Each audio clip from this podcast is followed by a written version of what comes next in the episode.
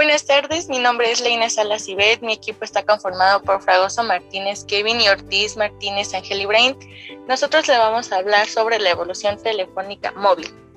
Todo comenzó en la Segunda Guerra Mundial, donde se vio la necesidad de, comunicarse a distancia, por lo que Motorola creó un equipo militar llamado Handel Talking H1216 para comunicaciones vía ondas de radio con banda de frecuencia por debajo de los 600 kHz. Kevin Fragoso Martínez. Su salto a los sistemas civiles se dio a finales de la década de los 40, con sistemas de radio analógicos en frecuencias FM. Los primeros equipos móviles eran enormes y pesados. Ortiz Martínez Ángel Ibrahim. En 1955, Ericsson comenzó el Mobile Telephone System Phone, un móvil que pesaba 40 kilogramos y que se instalaba como los dispositivos de Bill en automóviles. Como curiosidad, tuvo un total de 125 usuarios hasta 1967.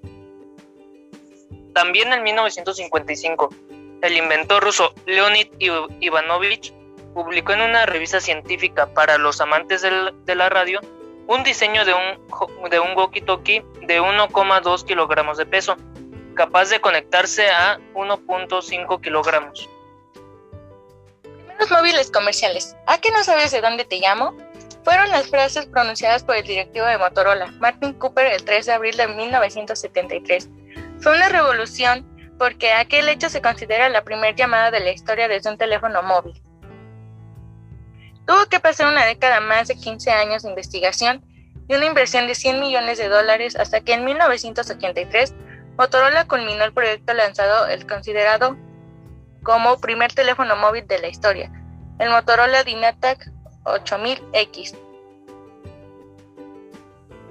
En 1994, desde Finlandia llegó el Nokia Movira Deadman, el primer teléfono portátil de la compañía, aunque dos años antes se comercializó el Nokia Movira Seinator, que pesaba más de 10 kilogramos y se instalaba en automóviles.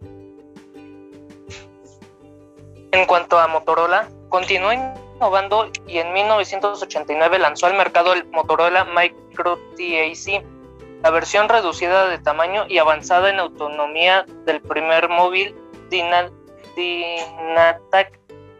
8000. Evolución para terminar el siglo XX. Motorola y Nokia fueron los fabricantes más, más destacados de la última década del siglo XX una etapa de evolución que vio la llegada de terminales como Motorola 2900 Backbone 1994. Este es un terminal enfocado a su uso de automóviles, mucho más ligero que algunas generaciones anteriores. Motorola Star TAC 1996 el primer teléfono móvil que hacía honor a su nombre y el primero en enfocar el de concha, ya que se doblaba por la mitad.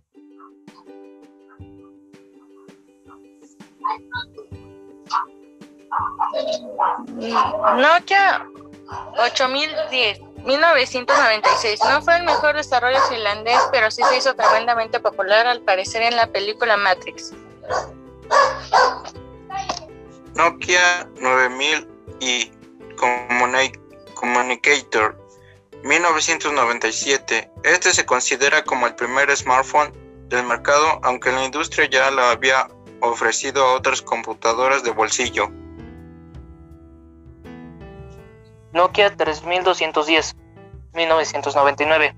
Uno de los más avanzados de la época, aunque tenía problemas de cobertura en algunas regiones al no incluir eh, antena exterior. Comienza el siglo XXI.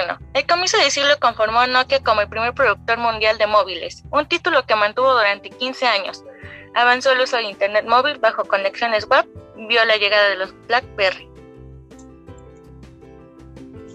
Un BlackBerry fue el RIM BlackBerry 5810 en 2002. Aunque el RIM se había creado en 1999, este fue su primer teléfono inteligente, al integrar soporte de datos móvil. Nokia 1100 2003. Está considerado no solo como el móvil más popular de la industria, sino el dispositivo electrónico más vendido de la historia, acercándose a los 250 millones de unidades en sus cinco años de producción. Motorola RAD B3 2004. Cuando los móviles de la época comenzaban a aparecerse, llegó la firma estadounidense para innovar de nuevo con un terminal en formato de concha tremendamente ligero, delgado y atractivo. Nokia 1200. Este fue creado en 2007. Está considerado como el móvil más barato de la historia. Básico donde los haya era el que regalaban las operadoras, comercios o entidades bancarias por abrir una cuenta. Nueva era smartphone. Google, Android y Samsung. Android fue adquirido por Google a la firma del mismo nombre en 2005, pero el lanzamiento del iPhone quebró los planes del gigante de Internet. Android se ofreció a los fabricantes libres de Royal permitiendo incluso la implementación de capas a modo de interfaces personalizables por los distintos fabricantes. En cuanto a fabricantes, hace tiempo que Samsung superó a Apple en ventas, accediendo a la primera posición mundial en un puesto que ha mantenido desde entonces, a destacar la subida de Huawei al segundo. Al segundo puesto superado también a Apple y auge de los productores chinos como Xiaomi, Apple o ZT. El futuro del smartphone. El, el smartphone actúa, eh, actualmente tiene poco de teléfono y mucho de computadora en miniatura. La realidad es que lo que menos hacemos hoy con un móvil son llamadas y hoy lo utilizamos más para navegar por internet, usar redes sociales, mensajería instantánea, videoconferencias, tomar fotografías y videos, jugar en, en movilidad, ver películas o series, escuchar música, leer libros, entre otras cosas. La llegada de la era Apple, un palabra inventado para definir los dispositivos a medio camino entre móviles y tablets, se ha consolidado y pocas excepciones la tendencia de aumento de pantalla en móviles va a continuar. Lo mismo podemos decir de su sistema de cámaras, un apartado fotográfico que no ha dejado de mejorar en móviles hasta el punto de casi acabar con las cámaras compactas delicadas. En cuanto a sistema sistemas operativos, Android seguirá siendo el gran sistema en móviles inteligentes, formando junto al iOS de Apple un duopolio que nadie parece ser capaz de romper. Los smartphones plegables o con doble pantalla serán la innovación más importante en diseño para el futuro del móvil. La tecnología de pantallas flexibles permitirá la creación de una nueva generación de dispositivos, y todos los fabricantes tienen modelos específicos o en desarrollo. Dejamos para el final el 5G y lo que supondrá para el futuro de smartphones. Hubiera sido imposible la popularización de los teléfonos móviles sin la estandarización, mejora y evolución de los productos para redes de comunicaciones y su soporte para operadoras. Desde la primera llamada de 1973, tuvieron que pasar seis años hasta que Japón se convirtió en el primer país encontrar con servicio de telefonía celular.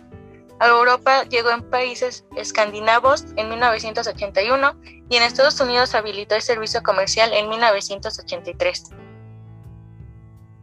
Tras cuatro generaciones de redes, la quinta está en marcha y promete revolucionar todo lo conocido. La principal mejora de 5G será un espectacular aumento de rendimiento con velocidades teóricas de la transferencia de datos en bajadas de 10 GB por segundo. También será notable la mejora de la latencia y la gestión del, tráfico, entre otras cosas. 5G abrirá camino a nuevas aplicaciones que ahora no son posibles, aunque faltan unos años para su despliegue.